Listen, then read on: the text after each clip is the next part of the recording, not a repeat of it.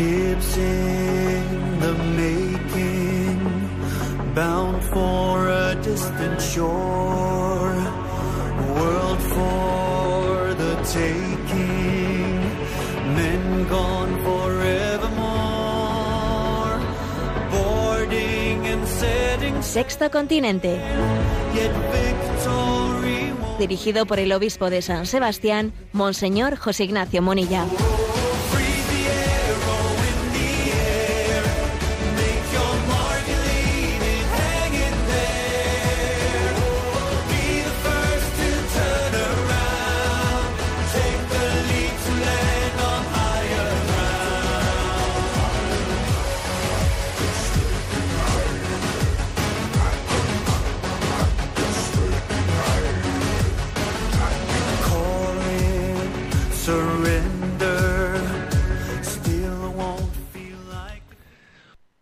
Cordial saludo a todos los oyentes de Radio María. Un día más, con la gracia del Señor, nos disponemos a hacer este programa llamado Sexto Continente, que lunes y viernes de 8 a 9 de la mañana, una hora menos en las Islas Canarias, realizamos aquí en directo en Radio María España. Voy a comenzar este programa haciendo una referencia a, a una intervención que hizo ayer el obispo, arzobispo, presidente de la Conferencia Episcopal Estadounidense, Monseñor Gómez, es un obispo de origen hispano, Monseñor Gómez, que preside la Conferencia Episcopal y ayer había sido invitado, pues, a hacer una presentación, un calentar motores para la próxima, para la presentación de las de la próxima edición del Congreso de Católicos y Vida Pública, que va a tener lugar el fin de semana del 12, 13, 14 de noviembre. Bueno, y él había sido invitado, y ayer lo hizo, eh, a dirigir unas palabras de unas palabras que quieren encuadrar ese congreso que tiene como título Corrección política, libertades en peligro tenemos que seguir un poco de cerca ese congreso porque ciertamente aborda, pone el dedo en la llaga en un tema clave, la corrección política, lo políticamente correcto, como una forma de control de las libertades. Bueno, pues dijo, dijo algo en su intervención que me parece especialmente luminoso, ¿no? De que en este momento el, lo políticamente correcto, ese pensamiento único de lo políticamente correcto, se está presentando como una nueva religión. Una nueva religión que sustituye, más es incompatible, con la visión religiosa eh, tradicional, con la visión religiosa especialmente cristiana. Se presenta como con una pretensión de, de totalidad, ¿no? Esa visión de lo políticamente correcto pretende ofrecer como un significado de, de, la, de, la, historia, del mundo, del futuro, un propósito de vida, una sensación de una pertenencia a una comunidad, a una comunidad, es como una nueva, nueva iglesia, los que pertenecen a esa ideología, y entonces es como una nueva religión. Eh, lo estamos viendo, por ejemplo, en la, en la manera en la que se, está viviendo la cumbre del cambio climático. Sí, hay, hay muchos sectores culturales que viven ese ideal, que ciertamente es un ideal, el del cuidado de la casa común. Obviamente la ecología es un ideal y además también un ideal que el propio cristianismo asume, hace suyo, eh, Benedicto XVI, ya Juan Pablo II no había hablado del compromiso cristiano en el cuidado de la creación. Benedicto XVI insistió muchísimo en ello. El Papa Francisco, pues es quien ha publicado esa encíclica clave de Laudato Si. Pero claro, eh, una cosa eh, es nuestra responsabilidad en el cuidado de la creación y otra cosa es hacer de esa, de, de esa agenda una nueva religión que pretenda sustituir, ¿no? Sustituir la, la, la, cosmovisión religiosa. Y entonces, bueno, pues hasta el punto de redefinir el sentido de la vida, de cuándo y cuándo la vida comienza, cuándo la vida termina, hacer una nueva antropología, redefinir la relación humana, redefinirlo todo, ¿no? Esa nueva es una nueva religión, la religión de lo políticamente correcto. Y además una religión que que se hace incompatible con el resto de las religiones, de no ser que éstas, de no ser que estén dispuestas a secularizarse, asumiendo los postulados de esa religión, nueva religión de lo políticamente correcto. Bueno, pues esta fue una de las eh, afirmaciones, yo creo que claves de esta presentación que hizo Monseñor Gómez, con la que introdujo, abrió, abrió boca de lo que será el próximo Congreso de Católicos y Vida Pública, que tendrá lugar del 12 al 14 de noviembre. Nosotros, sin embargo, reafirmamos una cosa, que Jesucristo es el revelador del Padre y que todos los ideales humanos hay que saber relativizarlos, ¿no? Por ejemplo, yo eh, cuando veo ¿no? de qué manera se habla del futuro de la humanidad en estos días y se dice para el año tal, para el año cual hay que cumplir este objetivo y el otro y el otro objetivo, ¿no? Y se habla pues como si tuviésemos la capacidad, ¿no? de diseñar el futuro. Digo, estos poco parece que hemos aprendido, ¿no? De lo que ha supuesto la crisis del COVID, de cómo de repente nosotros teníamos unos planes y ha venido ahora un bichito y nos ha descabalgado todo un año y medio. Y aquí están haciendo planes de que si para el año 50, 2050 y 2000 no sé cuánto, pero no hemos aprendido que la historia no está en nuestra mano. No hemos aprendido que, que cualquier circunstancia nos puede descabalgar, ¿no? Parece que hemos, parece que mm, el hombre se olvida, pretende eh, pretende que el futuro, que la historia está, está en su mano, ¿no? Y no es sino un ejercicio de pelagianismo, un ejercicio de soberbia. En el fondo es una falta de conciencia de, de la necesidad de la gracia. Sin la gracia de Cristo, sin la gracia de Dios, la, la humanidad tiene un oscuro futuro, ¿eh? un oscuro. Es Jesucristo el que nos revela el sentido de la humanidad. En sus manos estamos, estamos en manos de Dios, ¿no? Ese es el verdadero sentido religioso de la historia, que, que, una agenda, ¿eh? una agenda política no puede, no puede sustituir, entre otras cosas, porque la historia nos demuestra que va, puede quedar, va a quedar descabalgada a la primera de cambio en cuanto que cualquier circunstancia nos sorprenda. Sexto Continente es un programa que tiene interacción, con los usuarios de redes sociales, de Instagram y de Twitter a través de la cuenta arroba obispo Munilla, con los que son usuarios de Facebook a través del muro que lleva mi nombre personal de José Nacio Munilla. Y recuerdo que los programas anteriores los tenéis a vuestra disposición tanto en el podcast de Radio María como en la página web multimedia www.enticonfio.org. Allí, entre otros muchos apartados, eh, quiero una vez más dar gracias a todos los voluntarios que sostenéis esa, esa página. ¿eh?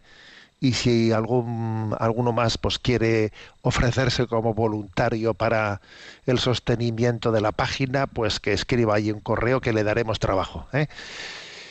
Y bueno, pues dando gracias a todos ellos, decir que allí existe el apartado de Sexto Continente donde podéis encontrar también vuestros eh, programas anteriores. Bueno, vamos a ver. Vamos adelante y voy a compartiros algo muy, muy concreto. He tenido la suerte de participar el fin de semana pasado en, en un encuentro que tuvo lugar en, Euro, en Lisboa, era el quinto fórum europeo eh, de la Asociación Europea One of Us, una asociación europea que preside don Jaime Mayor Oreja, que también junto con la Asociación Provida de Lisboa organizó este quinto fórum europeo. ¿eh? Estábamos allí representantes de... Mm, de las religiones principalmente pues mm, cristiana y, judía ¿eh? también había había pues representantes de la religión ortodoxa y de, de la reforma y de, de algunas iglesias que se llaman reformadas, etcétera, y políticos europeos pro vida, eh, defensores de los principios pro vida de muchos lugares europeos. ¿no? Entonces a mí me, me, pidieron una intervención, bueno, pues que os la voy a compartir, ¿eh? voy a compartirla así comentándola. la intervención era en torno a las raíces cristianas de Europa. Eh, la pregunta era si habrá Europa, ¿no? Sin raíces antropológicas cristianas, ¿no? Bueno, yo entonces tuve una exposición así de, de unos 10-12 minutos. El que quiera leerla, tenerla a su disposición, pues está colocada en la página web a la que me he referido, en ticonfio.org, allí la tenéis. Vamos a ver, ¿qué es lo que yo pude compartir? eh? Le puse como título a mi reflexión, luego explicar este palabrajo eh, de construccionismo y crisis europea. ¿eh? Bueno, en primer lugar, antes de un servidor, intervino Monseñor Nuno Brás, que es un obispo mm, portugués, representante de la conferencia episcopal eh, portuguesa en la COMEC, que es un organismo existente ¿no? pues en Bruselas a través del cual la Iglesia Católica hace un seguimiento sobre eh, las nuevas legislaciones etcétera que se van eh, que se van implementando en Europa cada episcopado europeo tiene allí un representante en esa en esa COMEC europea no bueno pues monseñor Nuno Obras tuvo una intervención eh, en ese en esa mesa en esa en ese momento inicial de este quinto foro europeo en el que pues puso el dedo en la llaga diciendo pues cómo Europa está rompiendo con sus raíces históricas es una es un gran drama pero existe una ruptura eh, con, con, unas raíces muy evidente, ¿no? O sea, poco tiene que ver esta Europa del año 2021 con el humanismo cristiano de los que se llaman padres de Europa, ¿no? Los que fueron padres de Europa, Adenauer, Gasperi, Schumann, bueno, es que muy poco tiene que ver, ha habido una ruptura con unas raíces, ¿no? De una manera muy especial, bueno, sabéis que Benedicto XVI acuñó acuñó pues una, una reflexión muy feliz sobre las tres raíces sobre las que se había sustentado ¿no? la, la idea de Europa. ¿eh? Eh, Jerusalén, eh, eran como tres ciudades, ¿no? que cada una de ellas aportaba. Jerusalén aportaba la luz de la revelación judeocristiana. Eh, Atenas, Atenas es, la que estaba aportando ¿no? pues la reflexión filosófica de, de la, la, capacidad de la razón de buscar la verdad y Roma es la que hablaba del derecho del derecho y del concepto de justicia no bueno entonces pues lo que viene a decir eh, eh, lo que ha venido a recordar no pues este obispo portugués monseñor Nuno Brás en este encuentro de Lisboa es que está habiendo una ruptura ¿eh? con respecto a las raíces de Jerusalén claro no clarísimo este nuevo orden mundial esta nueva religión esta nueva religión de lo políticamente correcto rechaza la revelación y, y, rechaza ¿no? El hecho de que exista una una intervención de Dios que ilumine la historia. No.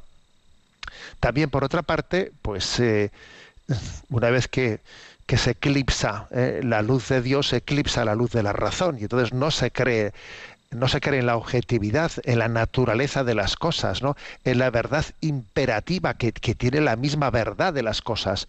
Entonces, bueno, pues esa, esa, esa herencia de Atenas, de filosófica que habían dado Sócrates, Platón, Aristóteles, también colapsa con la llegada del relativismo. ¿eh? Y también ese concepto de justicia, ¿no? Según la herencia romana, ¿eh?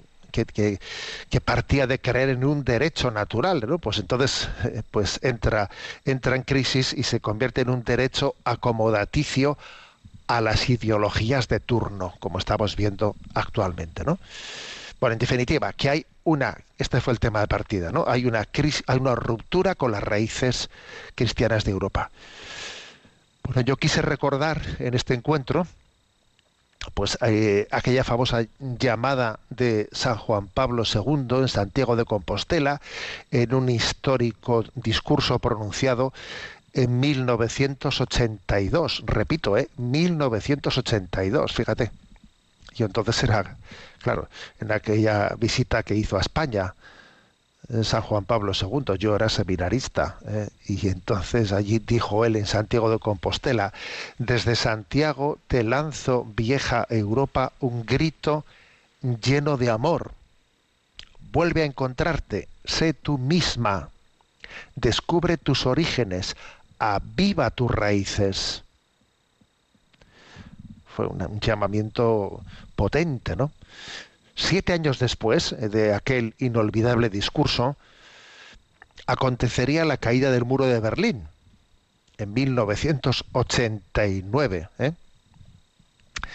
Yo entonces pues, era un joven sacerdote, tenía 27 añitos, llevaba tres añitos de como sacerdote ordenado, ¿no? Y recuerdo haber vivido aquel momento, pues, con gran optimismo Ahora, cuando lo pienso, digo, pero qué, y fui un tanto ingenuo yo, porque pensaba, bueno, que caen, las, las ideologías, cae el muro de Berlín, caen las ideologías, y entonces yo pensé para mí, dije, bueno, este es el momento clave, ¿eh? este es, aquí se puede hacer verdad, ¿no? Pues ese llamamiento que había hecho San Juan Pablo II, en el Monte del Gozo, en Santiago de Compostela, Europa, sé tú misma, redescubre tus raíces cristianas, vuelve a encontrarte, eh, aviva tus raíces.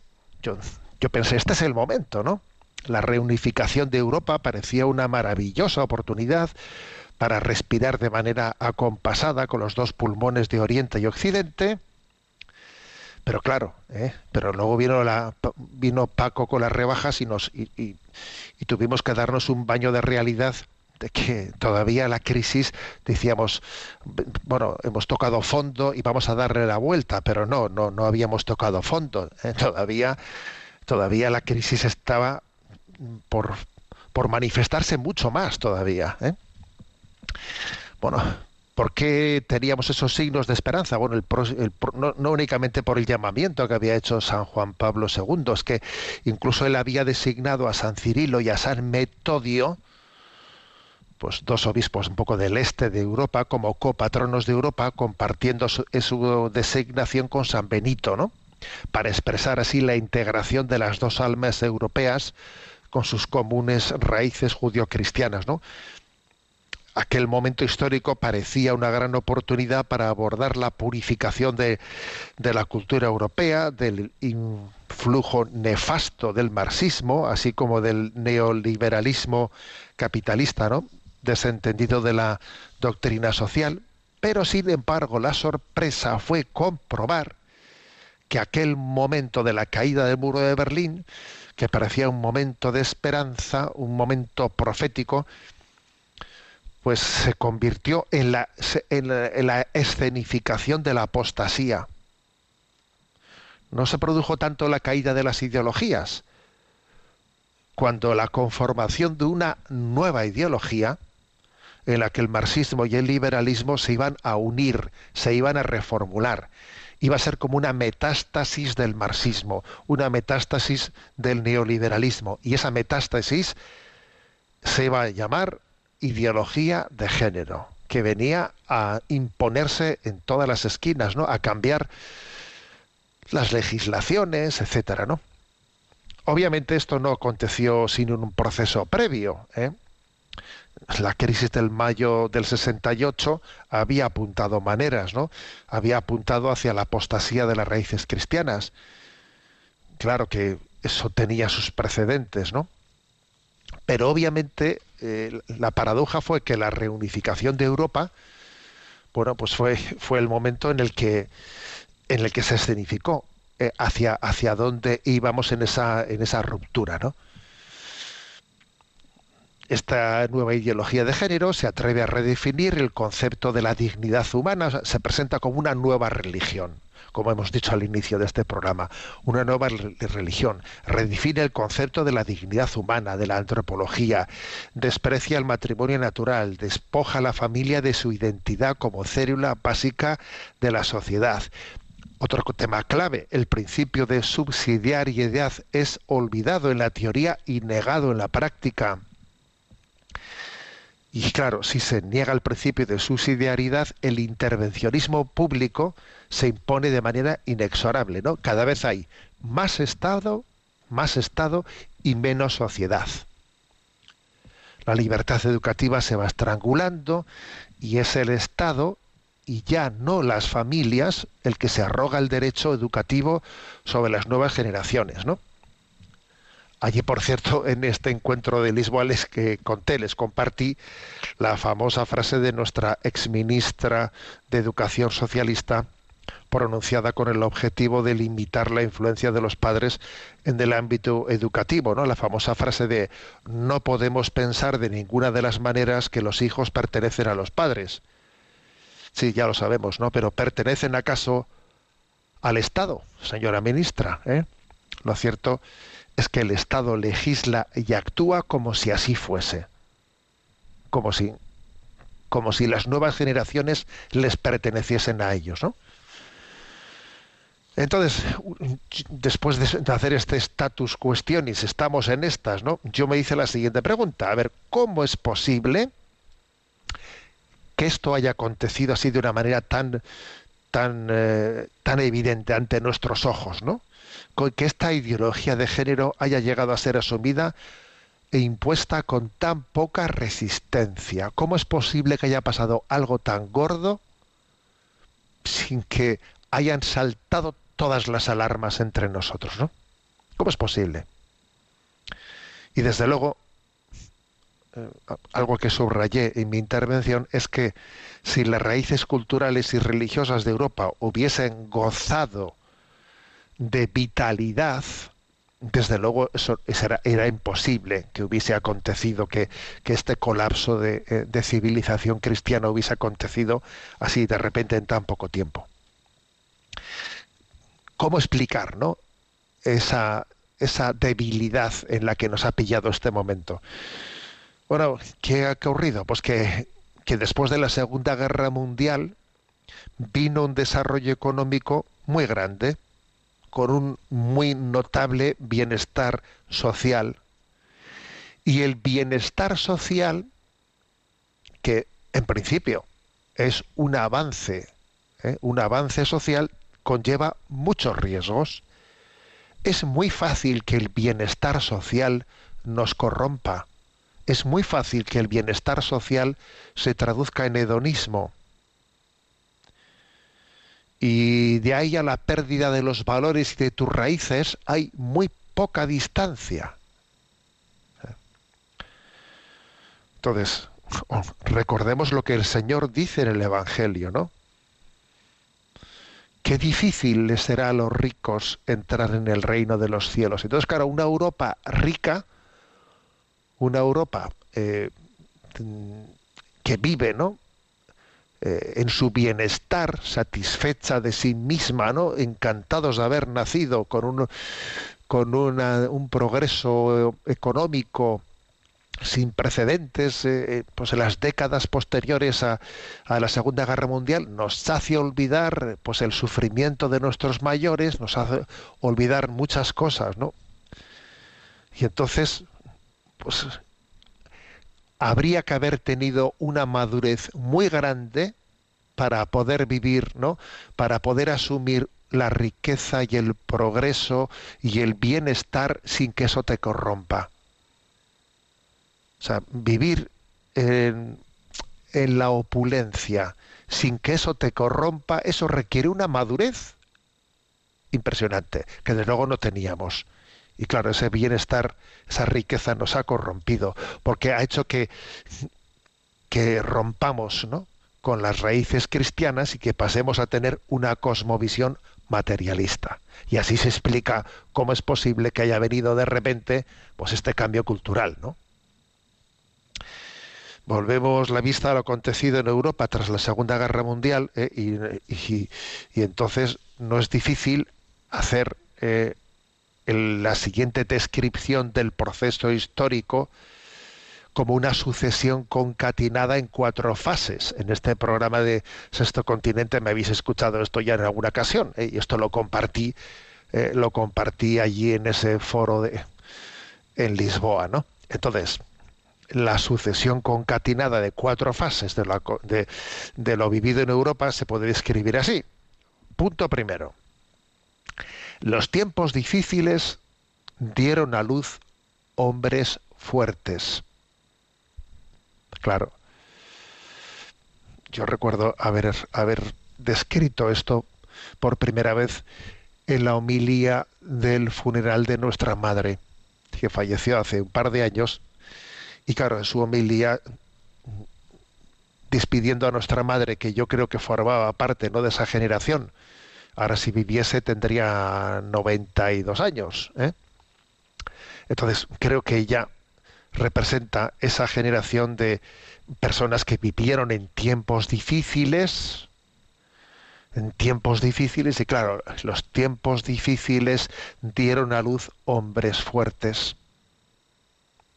Pienso en San Juan Pablo II, en lo co- cómo él fue forjado, forjado en medio de esa, de esa invasión de Polonia por parte de los comunistas y, y por parte de unos y, y por parte de Hitler y por parte, ¿eh? claro, los tiempos difíciles dieron a luz hombres fuertes.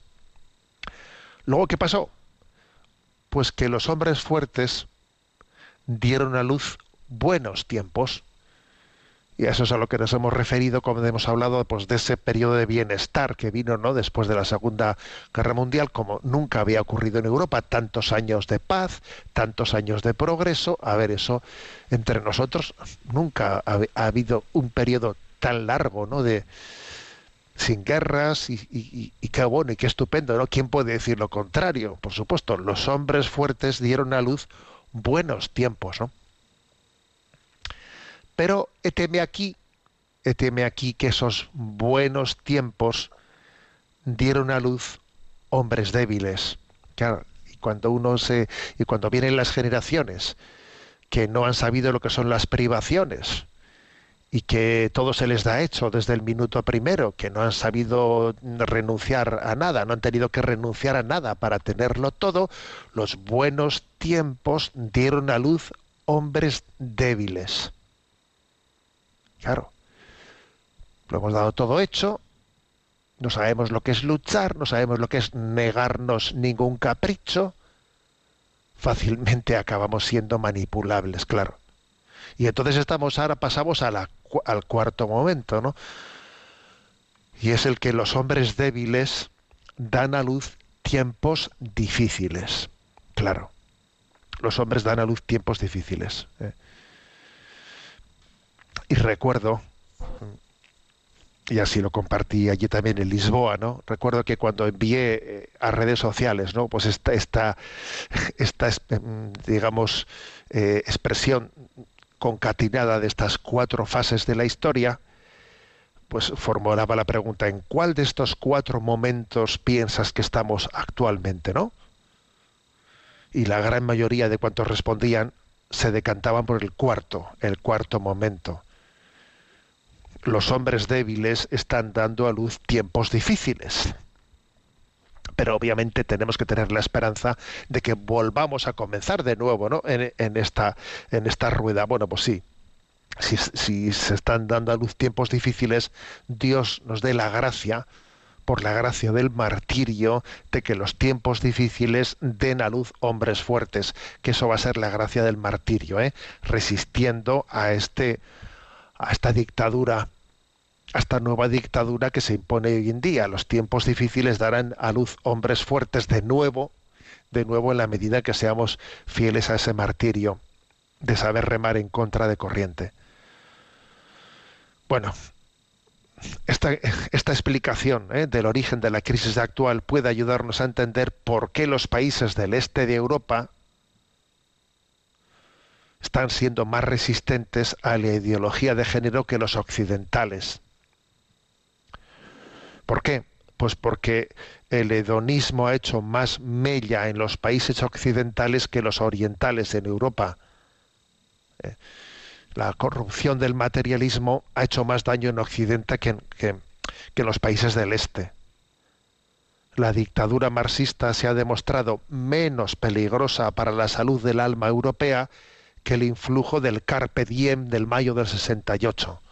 Lo del Carpe Diem del mayo del 68, lo del sexo libre, y todo, eso hace mucho más daño al alma europea que la dictadura marxista. ¿eh? Entonces es obvio, es evidente eh, que bueno, pues que los países que los países del este están siendo más resistentes que nosotros en este foro europeo. Allí tuve la suerte de poder eh, comer y cenar algunos días con políticos del este y claro, uno ya se dado cuenta que, que ellos mantienen los principios de una manera como nosotros nos mantenemos, ¿no? Pues me refiero a Eslovenia, a Chequia, pues a Hungría, a Polonia, claro. ¿eh? Entonces merecen una mención eh, por su resistencia estos países europeos, ¿no?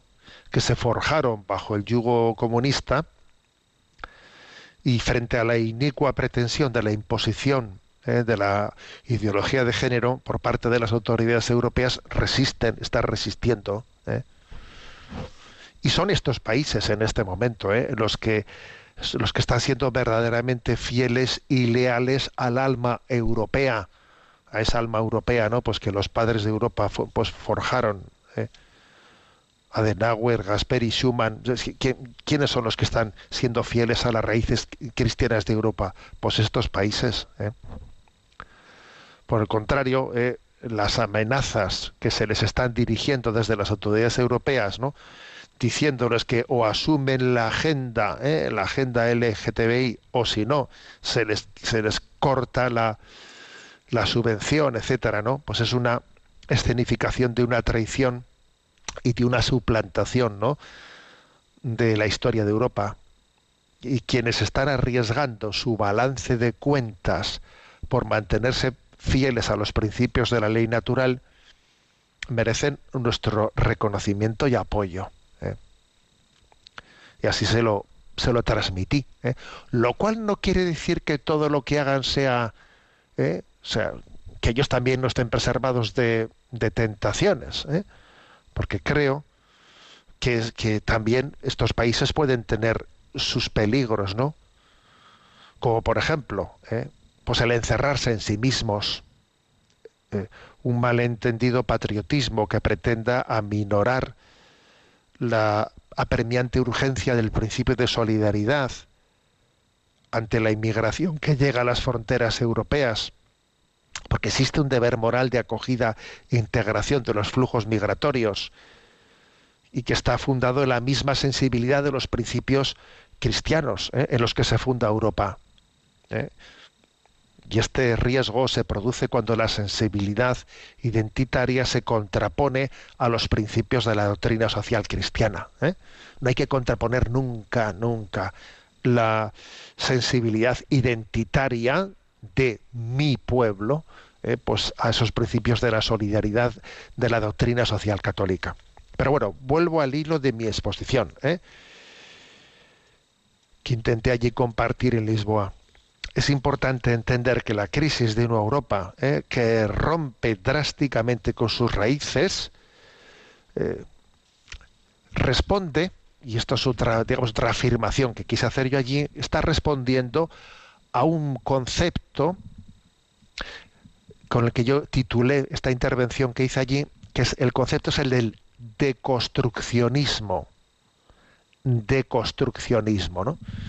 Pues que como el propio nombre sugiere, lo que quiere decir es que se están eh, minando, minando nuestra historia, se está eh, pues eh, cogiendo la excavadora y derruyendo pues la, una civilización cristiana así por las buenas, un deconstruccionismo. El Papa Francisco lo denuncia en la encíclica Fratelli Tutti bajo un epígrafe que lo titula El fin de la conciencia histórica. Está en el inicio de esa encíclica. ¿eh? En los puntos 13 y 14. Allí dice, literalmente el Papa dice, por eso mismo se alienta también una pérdida del sentido de la historia que disgrega todavía más. Se advierte la penetración cultural de una especie de deconstruccionismo donde la libertad humana pretende construirlo todo desde cero. Son las nuevas formas de colonización cultural. No nos olvidemos que los pueblos que enajenan su tradición y por manía imitativa, violencia impositiva, imperdonable negligencia o apatía toleran que se les arrebate el alma, pierden junto con su fisonomía espiritual su consistencia moral y finalmente su independencia ideológica, económica y política. Toma ya, ¿eh? este párrafo que os acabo de leer está en Fratelli Tutti ¿eh? y habla de, de, este riesgo de deconstruccionismo, de cómo pues está di dinamitando, ¿no? dinamitando pues nuestras raíces culturales, etcétera, y ahora aquí alguien pretende venir introducirnos una nueva ideología que se la acaba de inventar y que no tiene raíces algunas, ¿no? en nuestra en nuestra historia. Es el deconstruccionismo. Y, y dice dice que como nos enajena de nuestra tradición, tiene una especie de complejo imitativo, violencia impositiva y nosotros tenemos una imperdonable negligencia, apatía por tolerarlo, to, por tolerarlo, ¿eh? hasta el punto de que nos termina arrebatando el alma. Bueno, y esto pues lo estamos viendo. Allí yo mi intervención en Portugal, pues bueno, pues hice referencia a cómo, por ejemplo, esto está siendo patente en el aniversario de la evangelización de América, pues estamos como acomplejados, acomplejados, ¿no? Oiga, ¿cómo nos podemos acomplejar de eso? ¿Cómo nos podemos acomplejar de una gesta histórica, ¿no? La que claro que claro que siempre que hacemos algo dejamos nuestra nuestra huella también pecadora en, en todas las esquinas, claro que sí, pero es que es impresionante esa gesta histórica como la inspiración cristiana fue capaz de, llevar pues a una a, a un mestizaje, a una alianza cultural, a un encuentro, a una evangelización maravillosa, ¿no? Y ahora nos queremos como avergonzarnos de eso y las y las, las escenas que hemos visto, pues de las grúas derribando las imágenes de Fray Junípero, eh, y etcétera, etcétera, son, son vergonzosas, ¿no? Son una escenificación de esto, ¿no? Bueno, entonces esto es lo que explica, esto, ese deconstruccionismo es el que explica que después venga una nueva ideología ¿eh? que nos ha hecho primeramente nos han hecho romper con nuestra tradición, nos han dejado desvinculados, vulnerables, acomplejados, y el que está así, huérfano, pues se tiene que agarrar a la ideología de turno que le viene, ¿no? Bien, pero dicho esto, yo también allí concluí mi intervención diciendo lo siguiente. A ver, esta descripción no quita para que tengamos que hacer una autocrítica muy sincera en el seno de la Iglesia. Porque desde luego eh, no hubiésemos podido eh, ver ¿no? pues esta, esta crisis que estamos viendo tan fuerte si la Iglesia no hubiese tenido, si la Iglesia, iglesia hubiese tenido más salud más salud, si hubiese sido más fuerte, más, más coherente con sus, con, con, su, con sus principios vitales. ¿eh? Esto también nos ha pillado en un momento de gran debilidad.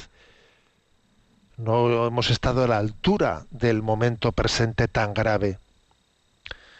Yo lo que me he atrevido ya a afirmar es que el problema principal al que se enfrenta la Iglesia en Europa no está en los ataques anticlericales de los medios de comunicación, que son muchos, ¿eh? ni siquiera en las políticas que rompen con las raíces cristianas de Europa. No, nuestro principal eh, reto perdón, está en la secularización interna, que también nosotros estamos asumiendo un espíritu mundano y si la sal se vuelve sosa, ¿para qué sirve? Entonces recordé unas palabras de Benedicto XVI que me parecen muy proféticas, ¿no? La Iglesia tiene necesidad apremiante de pastores que resistan el espíritu de la época.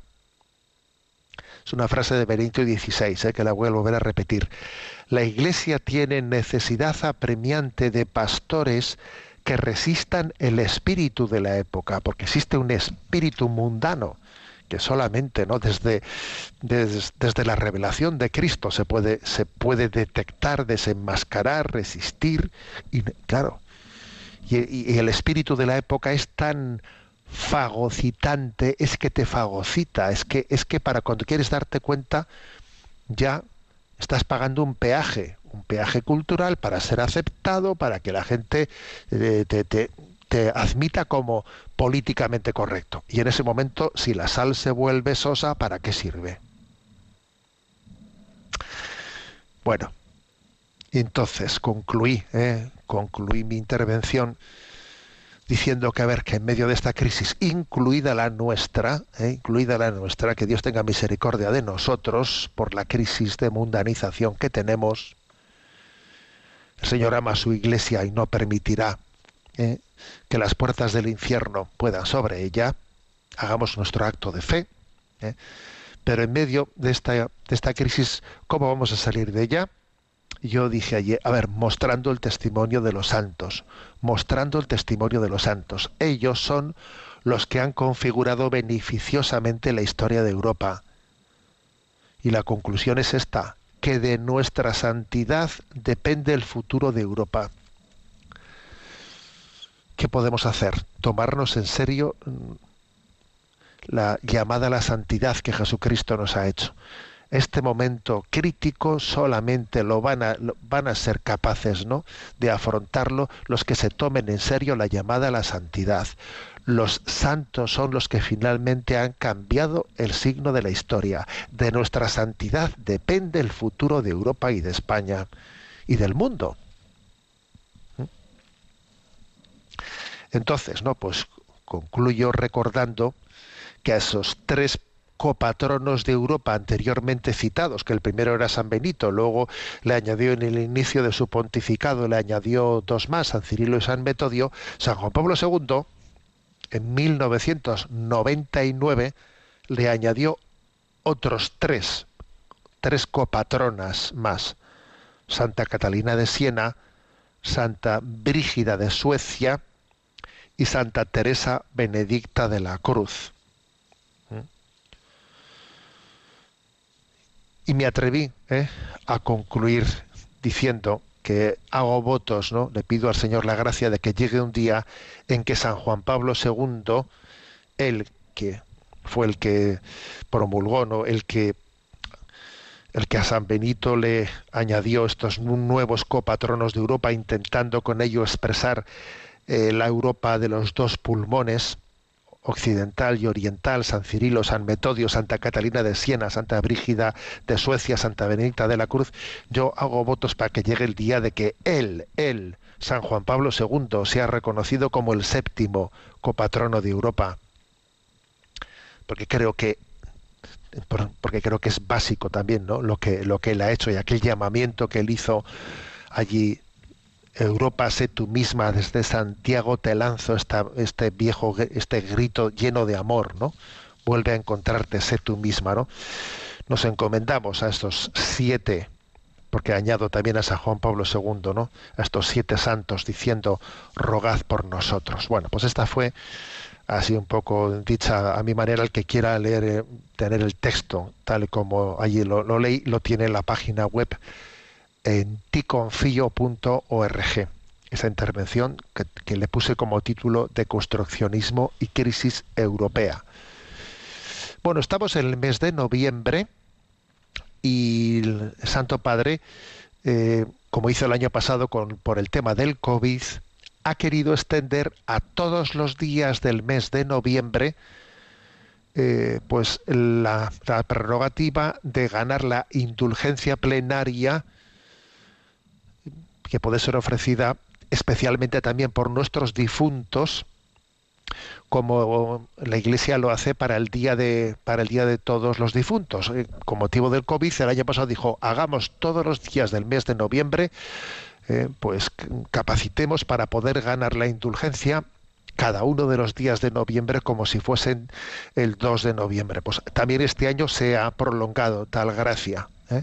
Cada día del mes de noviembre es como si fuese el Día de Todos los Difuntos. Podemos ganar una indulgencia plenaria y ofrecerla por tal persona que ha fallecido, por tal otra, está fallecido en unas circunstancias difíciles.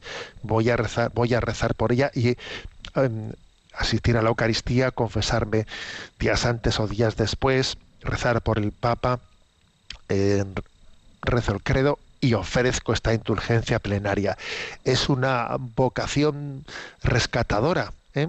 rescatadora de almas a la que el Señor también nos quiere, nos quiere asociar. Bueno, que sepáis que, que esto es así y ahora vamos a escuchar este, este canto precioso, bellísimo, Pie Jesu, ¿eh? que es un, un responso, un responso en que le pedimos al Señor que, de, que tenga misericordia de las almas de todos los fieles difuntos, que por la misericordia de Dios descansen en paz. Amén.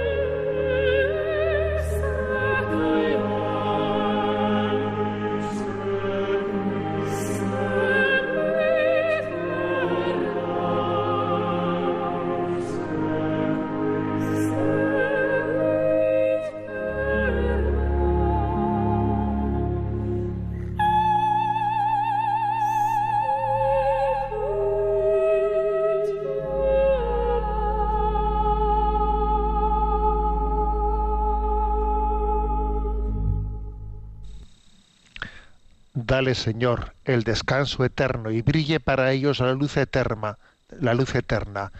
Las almas de todos los fieles difuntos, por la misericordia de Dios, descansen en paz. Amén. Tenemos nuestro rincón del DOCAT y hoy con el número 255 vamos a concluir los puntos que eran referidos al tema del comercio justo. ¿eh? Dice este punto 255. ¿Basta con el comercio justo para solucionar los problemas de la pobreza? Responde, en absoluto. El comercio justo se debe seguir desarrollando para que sus consecuencias puedan crecer aún más. No basta con que organizaciones o empresas puntuales se comprometan con los respectivos principios. A la larga, todas las relaciones comerciales del mundo deben orientarse en función de los criterios del comercio justo. Para ello es irrenunciable la presencia activa de la comunidad internacional, que tiene que trabajar por el crecimiento del comercio justo y comprometerse a lograr relaciones comerciales más solidarias, responsables y humanas. El primer paso ya se ha dado y durante los siguientes años todo dependerá de, que cada vez más personas presionen a las fuerzas políticas y económicas para que consuman, compren y utilicen productos procedentes del comercio justo. Bueno, la verdad es que uno lee esto mmm, desde esta situación en la que estamos en el año 2021 y dice, claro, esto fue escrito, he tenido la curiosidad de decir, ¿cuándo se escribió esto? Y, claro, pues escribió hace cinco, seis, seis años ya, ¿no? Y por desgracia ha quedado obsoleto, obsoleto porque los, los hechos pues lo han, eh, lo han desmentido en el peor sentido de las palabras, ¿no? eso de que bueno vamos hacia un vamos a bueno pues hemos dado un primer paso no con la iniciativa del comercio justo y vamos digamos ahora a intentar que se vayan sumando más y más para que así esto llegue a a, a configurar no el comercio internacional etcétera pues esto, pues eh, los hechos, por ejemplo, el tema de la pandemia, eh, eh, lo que ha generado el tema de la pandemia ha generado un efecto que es totalmente, digamos, contrario a esto. La pandemia ha generado todo este tiempo de confinamiento, pues que, pues una globalización de las cosas, el efecto Amazon, para entendernos, del cual ya he hablado en este programa en más de una ocasión, pues es que es fagocitante. Es un efecto fagocitante y además la crisis de la pandemia lo ha disparado exponencialmente. ¿eh? Lo ha disparado exponencialmente. Aquí lo, los pequeños comercios, etcétera, pues se ven subsumidos por este efecto. Ya, ya esa era la línea anterior, ¿eh? antes de la pandemia, pero claro, ahora con esta crisis eso se ha acelerado a, una, a unas velocidades tremendas, ¿no? Entonces, pues la cruda realidad, ¿eh? la cruda realidad viene a decir que, que necesitamos, necesitamos, pues fíjate, yo creo que tenemos que creer en que el Señor pueda dar, ¿no? Pueda dar carismas concretos a católicos que estén eh, vocacionados para hacerse presente en, en la pues en la vida pública, pero especialmente en la configuración de la, de la economía, de la política, para pensar un tipo de relaciones económicas más justas, ¿no? Y entonces, no quiero ser pesimista, pero es que no me parece que sería absurdo se, hablar de desde un buenismo y un falso eh, y un falso optimismo. Incluso esta misma cumbre, esta misma cumbre que está llevándose a cabo en Glasgow, contra el cambio climático, en ellas se están escuchando algunas cosas muy preocupantes, como que, por ejemplo, ¿eh? pues un país como Noruega, Noruega, que es el segundo, el tercer ¿eh? exportador internacional de gas natural, ¿eh? pues bueno, pues propone, propone una especie de acuerdo a África para que África renuncie eh, a un nivel de desarrollo eh, para no contaminar para no contaminar tú renuncias a esto y a esto y a esto y a esto no y a cambio ya te daremos algunas ayudas algo de caridad pero tú renuncias a eso. Y mientras tanto Noruega es la que exporta eh, la tercera exportadora mundial de gas natural no pero o sea ojo ojo ojo yo por ejemplo me, me hago cruces de que este tema en concreto que os acabo de compartir no haya sido ni siquiera objeto de, de debate en nuestros medios de comunicación. Habéis oído vosotros hablar de este tema en los medios de comunicación, pero ¿cómo, cómo y, Noruega tiene un gran peso porque es, es, la imagen de lo políticamente correcto en Europa. Entonces ahora vamos a presionar a África en nombre del ecologismo del mundo para que África tenga que renunciar a unos eh, a unas energías que para ellos son absolutamente inexorables para poder eh, para poder desarrollarse. Entonces, pero a, cambio de eso, de este compromiso, tú firma esto y ya te daremos eh, algún tipo de, claro, es, quiere decir que necesitamos verdaderamente que Dios nos dé la gracia de, de, unos liderazgos, ¿no? De unos liderazgos en la vida política, en la vida económica, para cambiar este rumbo de crisis que tenemos, ¿no? Y para buscar aquí hay una cita de Antoine de Saint-Exupéry que dice: para ver claro basta con mirar, perdón, para ver claro basta con cambiar la dirección de la mirada tenemos que cambiar la dirección de la mirada para ver claro. Porque está, todo está marcado en una dirección que nos impide ¿no? ver, ver la verdad y ver la justicia. Tenemos el tiempo cumplido. La bendición de Dios Todopoderoso, Padre, Hijo y Espíritu Santo descienda sobre vosotros. Alabado sea Jesucristo.